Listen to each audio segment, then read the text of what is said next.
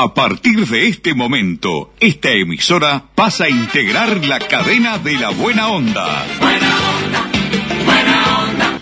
Jorge Bonica presenta Buenos días, Buena Onda, un programa interactivo, diferente, con noticias distintas, exclusivas y de actualidad. Buenos días, Buena Onda. A partir de este instante, Jorge Bonica les brinda el programa de las mañanas. Buena onda,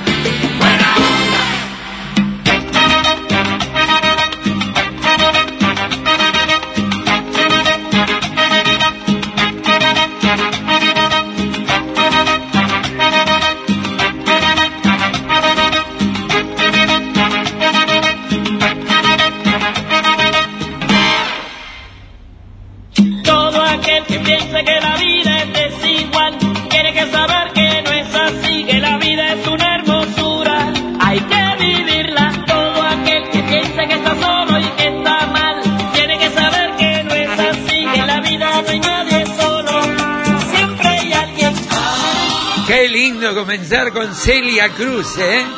Buenos días, buena onda para todos, un gusto.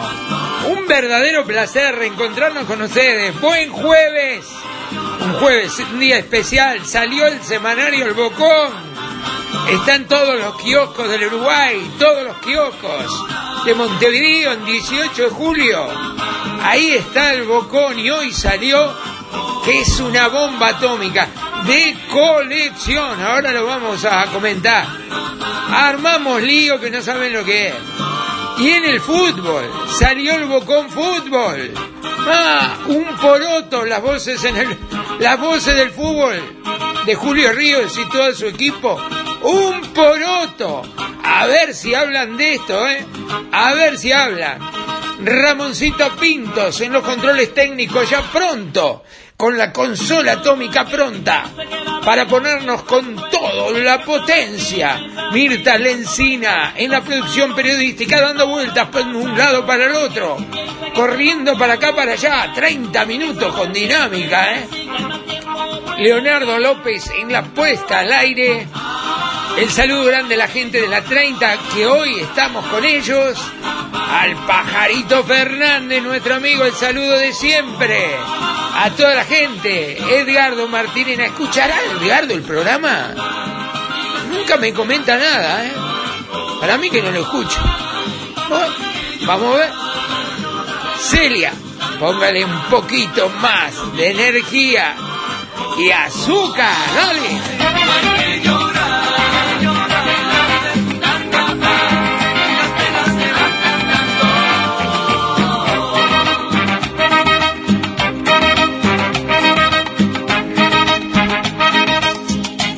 Muchos temas tenemos hoy para tratar. Les recuerdo entonces que salió el semanario El Bocón con todo. Eh, la verdad, con un tema de portada, el tema principal, la página 11 completa del semanario El Bocón, donde hay una revelación impresionante de una denuncia que se está investigando por parte de quien tiene que investigarlo, ¿no? Me imagino la fiscalía. Eh, donde hay cosas muy grosas y hay una vasta documentación que avala eh, la denuncia, el relato, un relato minucioso en el cual el Bocón accedió en forma por demás exclusiva. Mira que no vivimos de la exclusividad en el Bocón. Durante 25 años no estuvimos jamás peleando por una exclusiva, ni pagamos una nota, ni le pagamos a alguien por dar una información, ni nada. El Bocón es familia. El, Bocón es un grupo de, uruguayos que están cansados de los políticos, de las mentiras, de las promesas, de vivir siempre remándola, ¿eh? atrás de la plata, endeudándose, sacando un crédito para pagar otro. Eso es el bocón. El bocón es simplemente pueblo, es la gente. No tiene color político, no tiene tampoco un extracto social. El bocón está a favor de la gente. El bocón es la gente. Porque lo que sale en el bocón es lo que se refleja de la sociedad uruguaya. Pura y exclusivamente eso y nada más. Hay quien lo entiende, hay quien no lo entiende, hay quien nos dice que somos sensacionalistas o amarillistas, y bueno, allá ellos. Nosotros tratamos de no calificarnos. Ahora, si nos atacan, nos defendemos. ¿eh? Y sabemos atacar también. No tenemos ningún problema. Es más, nos gusta, ¿no? Eso de la picardía de, de, de ir y venir y de decir y que te digan, nos encanta.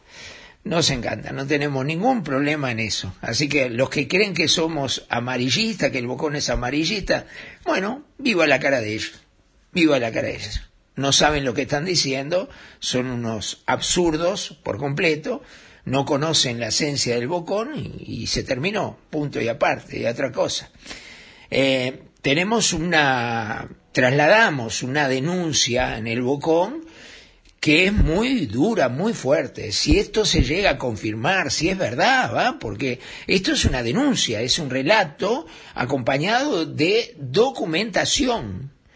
Y yo voy a decir algo que, que me dijeron abogados amigos que no diga, pero como soy un rebelde sin causa, lo voy a decir. Yo tengo la documentación.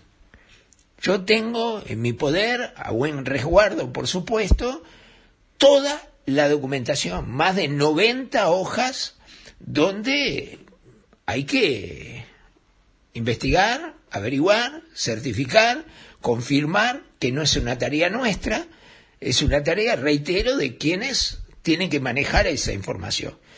Pero si esa información es verdad, cerra atrás y vamos. ¿eh? Terminemos con todo, no, no hay que, que seguir más. Eh, si lo leen hoy en el semanario El Bocón, que claro que yo les quiero vender el diario, por supuesto que les quiero vender el diario. ¿Saben por qué? Porque el Bocón vive del papel. Vendemos papel. Los que otros no tienen problema, porque, por ejemplo, vamos a hablar con ejemplos. Los que tienen la propaganda oficial y no tienen problema ninguno, no les importa vender más o menos en un kiosco o tener un suscriptor que lo reciba en su casa, como pasa en varios lugares del interior nuestro. Eh, no les importa, a nosotros sí, porque prácticamente el 99% de los ingresos del Bocón es la venta de semanarios papel en un kiosco. ¿Ah? Entonces, por supuesto que alentamos a la venta y sabemos que mucha gente lo compra porque se informa, porque tiene una, una información que no la tiene en ningún lado, pero que además está ayudando a una causa, entre comillas, póngale una causa. Esa es la causa nuestra, la causa que, que vengo liderando hace 25 años, de tener un periodismo absolutamente libre independiente, sin asumir compromiso de nadie, ni con los blancos, ni con los colorados, con el Frente Amplio, ni con nadie, absolutamente nadie. Y regirnos solamente por esta frase que nació aquel 2 de febrero del 96 en la ciudad de Minas, ¿eh? precisamente en la terminal de ómnibus de la ciudad de Minas, ahí materialmente nació la idea de hacer el semanario El Bocón. ¿no? Y se mantiene hasta ahora, y esa frase es, lo que está bien está bien y lo que está mal está mal. Entonces, eso desconcierta muchas veces a muchos. Durante 15 años nos dijeron que éramos de derecha, algunos se inclinó a decir que éramos fachos. ¿Por qué? Y porque destapamos los tarros más sucios del Frente Amplio en sus 15 años. Las promesas incumplidas, las mentiras más grandes ¿eh? y la joda porque joda hubo y muchísima durante los gobiernos del Frente Amplio, durante los tres gobiernos del Frente Amplio. Hubo corrupción, hubo joda y a nadie le cortaron la mano. ¿eh? Mirá que aquello que dijo Tabaré Vázquez, le cortamos la mano, sonó muy lindo, fue fantástico, pero no hay un dedo de nadie. Todos fueron amparados y muchos se salvaron, algunos muy famosos porque el fiscal famoso llegó tarde porque se le rompió el, el pendrive, ¿no? Porque si no terminaban en cana, terminaban en cana. Y otros terminaron en cana. Y otros tendrían que haber terminado en cana y se salvaron, como Raúl Sendic, por ejemplo, ¿no? Pero en este país yo sigo diciendo que va preso el que quiere el poder, el que el poder quiere. Y esto lo dijo mismo el fiscal Díaz, el, fiscal de corte, Díaz, director general de fiscalía, ¿eh? que acá en el Uruguay la justicia eh, ampara a los que más tienen, a los ricos. Y, y a los más pobres, a los más desgraciados, le cae con todo el peso de la ley. Y según el abogado que tengas, ¿eh? Porque también hay una gran mafia de abogados en este país, una gran mafia de abogados en este país. No tengo la menor duda, la menor duda tengo, la menor duda de lo que estoy diciendo. Bueno, está el Bocón a la venta con esa edición especial. En la tapa está la fotografía de uno de los eh, presos más famosos, entre comillas, este, un conocido estafador, un muchacho muy joven, muy joven, que tiene una capacidad extraordinaria, pero la usa para las cosas que están fuera de la ley. Yo muchas veces me pregunto si les hiciera para algo positivo, en provecho propio, bueno, quién sabe a, dónde llega, ¿no? Este, quién fue el líder, el, ideólogo de la gran estafa del FONASA, donde se crearon cientos de empresas y más de miles y miles de, empleados que no existían y cobraban el subsidio del FONASA. Bueno, léanlo ustedes, lo, lo, amplían, está toda la información, me guardé varias cosas, tengo que ser honesto, me guardé varias cosas para no comprometer a algunas personas que están en la investigación y no entorpecer tampoco la investigación. Pero yo quedé apavorado, apavorado, sinceramente quedé cuando tuve en mis manos, por ejemplo, en mis manos tuve eh, alguna documentación que me dejó, como dice mi amigo Zarza, estupefacto y anonadado. Si esa documentación que yo tuve en las manos y que tengo es verdad, bueno, termino en un Uruguay y empieza otro, ¿eh? porque ya sería el colmo de los colmos, aunque este sigue siendo el país de no pasa nada y el país de no te metas. ¿eh?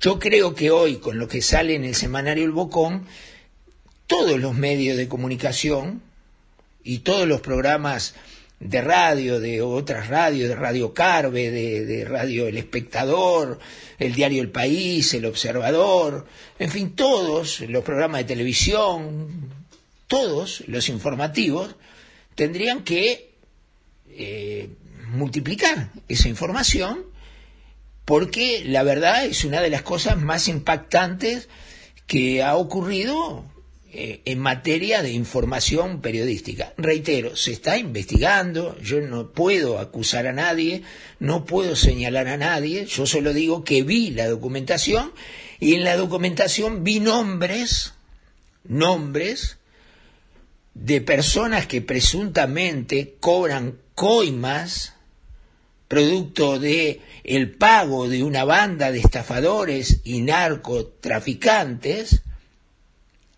para silencio, para facilitar las cosas, de jerarcas policiales y de políticos extremadamente importantes con cifras realmente que me asombraron, que, que, no puedo creer que existan. Y también hay una explicación en la denuncia de cómo se pagarían esas coimas. Porque uno se pregunta siempre, pues está, uno cobró yo tengo una documentación en mi poder que dice que un político muy importante eh, habría cobrado una, una coima de medio millón de dólares. ¿Ah? Tengo el nombre, tengo todo. Y yo me pregunto, este, ¿cómo le puede llegar? Supongamos que es verdad, supongamos que es verdad. Tiene apariencia de ser verdad, ¿no? Pero yo no lo puedo confirmar. Estarán trabajando, espero que estén trabajando, ¿no? Ahora, ¿cómo se cobra esa plata? ¿Qué te da? ¿Medio palo verde? ¿O otra que hay de 350 mil dólares? ¿O varios jerarcas policiales de 75 mil dólares cada uno? ¿Cómo la cobran? ¿Se la dan la mano? ¿Van a la casa? Tome, acá están los 75 mil dólares. No, hay todo un circuito explicado en la denuncia con lujo de detalles de cómo ese dinero pasa de un lado a otro, de una cuenta a otra, fuera del país, en tarjetas internacionales, en bancos en Estados Unidos, y cómo llega finalmente a una cuenta en Islas Vírgenes o en Bahamas, en paraísos fiscales, ¿ah? paraísos fiscales, que ahora están un poquito más limitados. Por ahí paraísos fiscales que acá no le dan pelota a nadie y no preguntan de dónde viene la guita y la, la, la podés tener ahí sin ninguna clase de problema. Y eso ya ha pasado en Uruguay, hemos eh, visto nombres famosos con cuesta- cuentas de ese tipo, offshore, ¿no? Como vimos al hijo de Tabaré Vázquez teniendo esa cuenta y diciendo que la había abierto porque había hecho un negocio y no sé, y que nunca se movió, pero parece que entraron 300 mil dólares, no sé. Eh, a ver, un mundo en el cual los uruguayos comunes, y seguramente ustedes que me están escuchando, ni se lo imaginan. Es más, yo no me lo imagino. Yo lo miro esto, lo leo y me parece que estoy leyendo una, un libro de ficción que no puedo entender.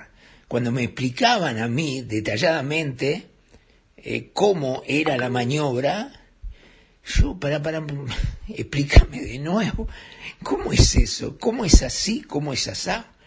Pero yo vi cosas que, que, que realmente me asombran. Y hay relatos de coimas a jerarcas policiales en la jefatura de Montevideo, con la participación de un abogado que negociaba entre los policías y los delincuentes detenidos una coima para que las pruebas, las pruebas se diluyan antes de llegar a quién, al fiscal. ¿Ah? Y la persona que denuncia da todos los nombres. Yo lo sé, todos los nombres. Lo conozco, el nombre del abogado. También, joven abogado, muy mediático. Bueno, capaz que no es así. Pero la denuncia está, la investigación se está yendo y hoy el semanario El Bocón, que ya a esta hora, al mediodía, se debe estar agotando en el centro de Montevideo sin duda, este, lo dice. Y vamos por más, porque el jueves de la semana que viene vamos por más. Reitero, no quiero entorpecer la investigación que se está haciendo. Detalles jamás contados hoy en la página 11 del semanario El Bocón. Y mucho más, ¿no?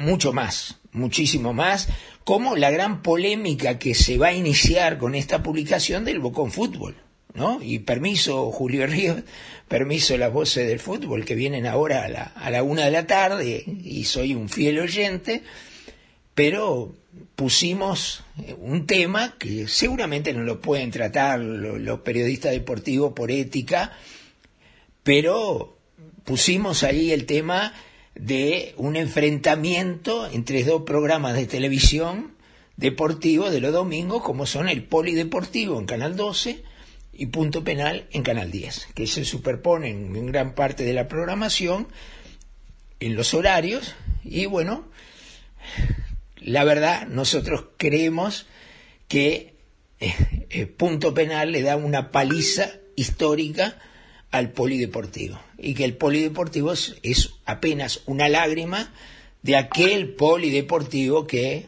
realmente era imperdible, realizado por profesionales de verdad del periodismo deportivo, ¿no? No como ahora que los, la mayor cantidad de periodistas deportivos que aparecen permanentemente en la pantalla, en todos los programas, que ellos dicen tengo varios kioscos y todo eso, no son más que vendedores de publicidad, transformados en periodistas deportivos, con mucha habilidad, antes del básquetbol, después son del fútbol, consiguen el aviso y hablan en cualquier lado. Con, con avisos acá en este país, bueno, te adueñas de los medios de comunicación. Llevando plata, llevando plata, te adueñas de los medios de comunicación y apareces en todos lados. En el programa de la mañana, en el programa de la tarde, en el, informativo, estás en la radio, relatás, comentás. Esto es así, esto es por plata ahora. No era antes así. Quedan algunas personas, algunos periodistas importantes, como Alberto Kessman, por ejemplo, que sigue siendo eh, el, el gran relator y sigue siendo eh, el que mantiene los códigos, los valores, las formas, el estilo, ¿no? Creo que es así, va. Pero se va a armar una polémica enorme por lo que nosotros publicamos y lo que nuestro comentarista, Fulvito, dice de cada uno de los periodistas, analiza cada uno de los periodistas eh, en, eso. Hoy está de moda Alberto Sonsol, ¿no? Alberto Sonsol es la vedette de, de, de la televisión uruguaya, en, polémica en el bar, ahora en la peluquería de un Mateo, y la verdad que lo hace bien Sonsol. La verdad, agarró la onda un personaje y bueno, está fantástico, está fantástico, ha sido muy popular y está muy taquillero. ¿No? Ahora, se le ve en tantos lados que el pronóstico que en poco tiempo, cuando veas a Alberto Sonsol en algún lado, apagás porque ya no, no puede ser que esté en todos lados eh, sabiendo de todo y opinando de todo. ¿eh? Cuando el doctor Jorge Díaz, le digo opinólogo, creo que el doctor Jorge Díaz sabía lo que estaba diciendo, ¿no? Bueno, bueno, así estamos. Vamos, arriba con todo, arriba, arriba. Bajo un monte lleno de miedo y ambiciones, siempre debe haber ese algo que no muere. Hacemos con optimismo, veremos. Un saludo grande para toda la gente de Solí de Mataojos. Iván Bermúdez, un saludo para ti y para toda la gente allí. El pollo, gran amigo, ¿eh? que nos empieza a escuchar también a través de la emisora allí en Solí de Mataojos. El cielo se está nublando.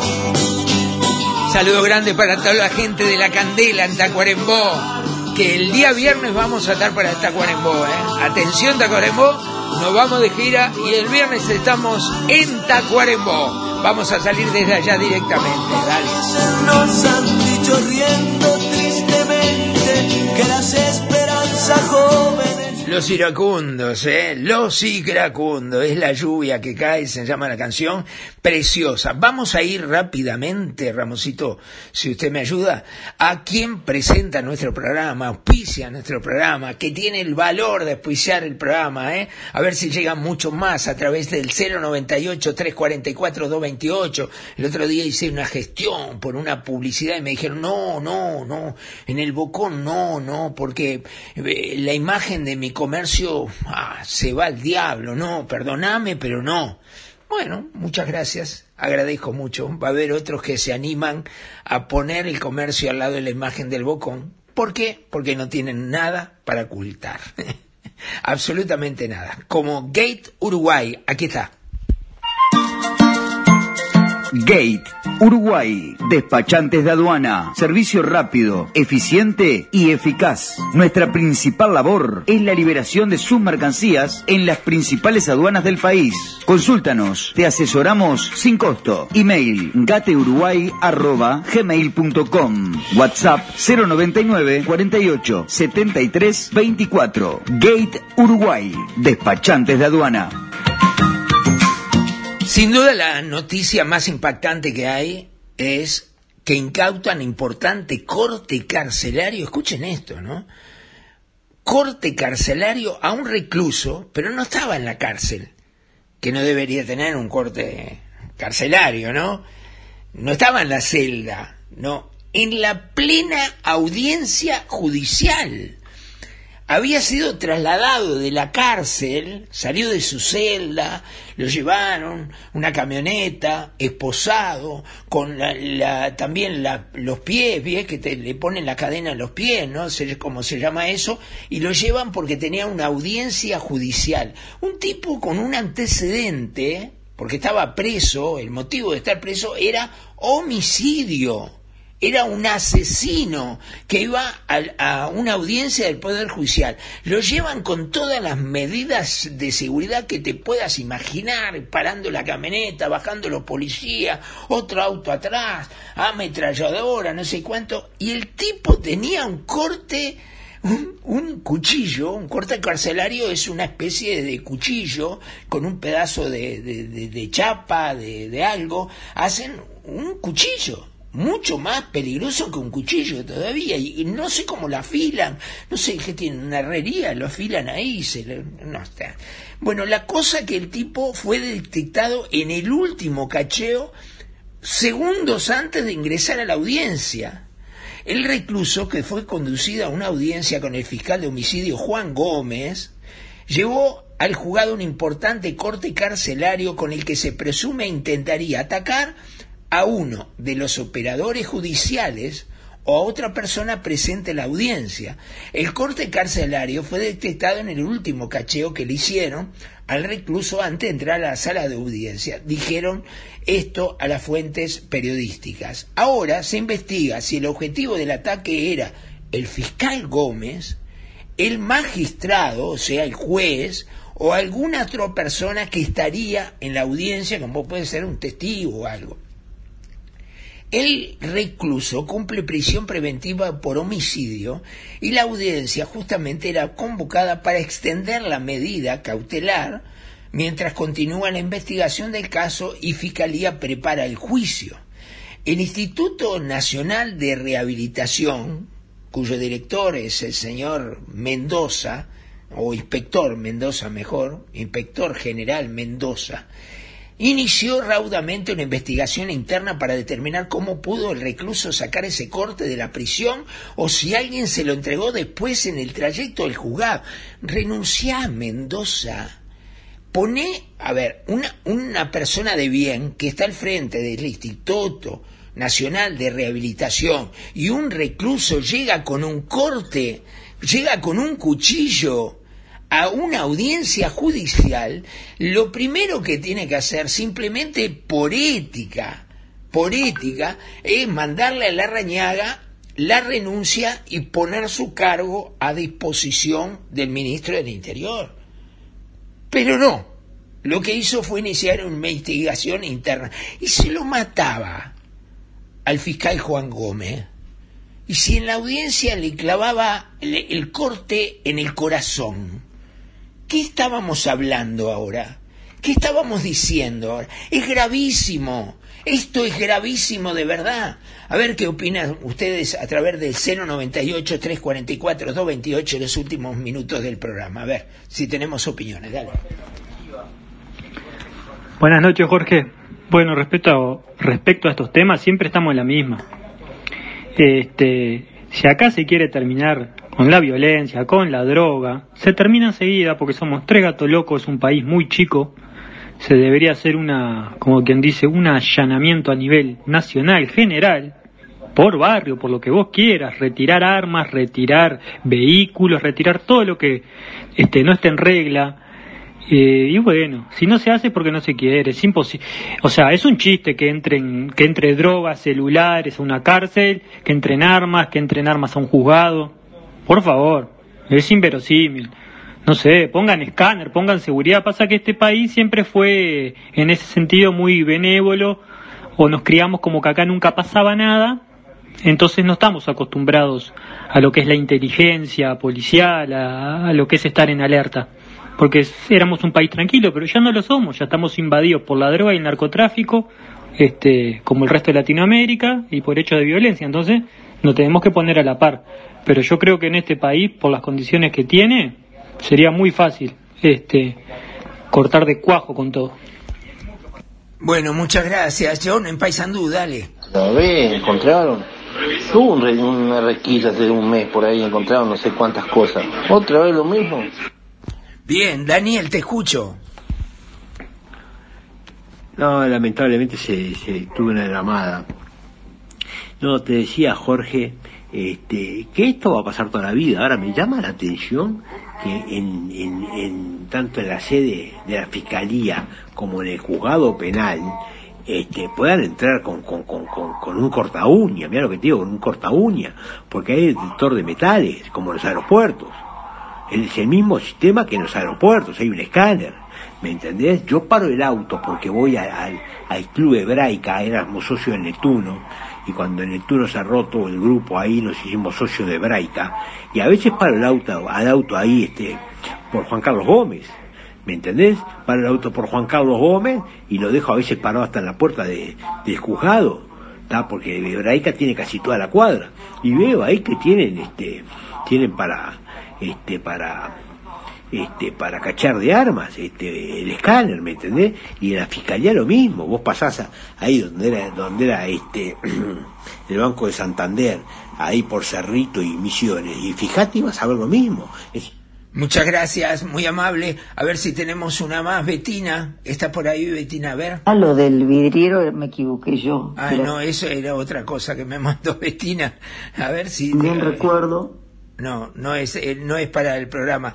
A ver si tenemos más. ¿Tiene uno más? ¿Tiene? Dale, con Washington. Con este cerramos con Washington, ¿eh? A ver. Y eso puede ser de todo, complicidad, este, dolo, impericia, este, una serie de acontecimientos fortuitos, de todo, puede darse lugar a cualquier interpretación, cualquier cosa puede ser eso. Es increíble, pero pasa hasta en las mejores familias, puede ser de todo. Gracias, muy amable. ¿Con qué nos vamos? Se me terminó el tiempo. No, no tengo más tiempo. ¿Qué quiere que haga, Ramón? Mirta me mira que me diciendo, sí, cerrá, ya está. Nos reencontramos cuando mañana. mañana ¿qué, qué, ¿Con qué nos vamos? Dígame con... Uh, Mano abierta con los hombres, querendón con las mujeres. ¿Eso para mí, Ramón? Tengo dos pasiones verás. ¿Tengo? ¿Tengo? El tapete y el champán. Berretín con la milonga, me tejo con los placeres. Una vez es ando pato y otras veces soy vaca. ¡Qué gran verdad! ¿Qué quieres que le haga, hermano? Si es regalo del destino, el afán de ahorrar dinero nunca ha sido mi virtud. Es la de Mirta. Mirta ahorra, yo despilfarro. Yo parezco un político en casa. Esos dulces días Vamos. de mi alegre juventud. Que me quiten lo bailado. Ramoncito, un placer, gracias por estar con nosotros, ¿eh? Muy amable, Ramón, lo quiero mucho. Mirta, Susana Lencina, mi amor de mi vida, 40 años me venís aguantando y disfrutando la vida conmigo, mi amor. Vení, dame un beso. Dame un beso al aire, vení. No viene, disparó, disparó. No nos está viendo nadie, vení acá. Leonardo López, muchas gracias por todo. Nos reencontramos mañana con las mismas ganas, la misma entusiasmo, la misma pasión y le seguiremos metiendo el coraje. Recuerden, aún quedan ejemplares de hoy en el resto del día. El semanario El Bocón está a la venta con una bomba, una bomba atómica. Chao, que pasen bien.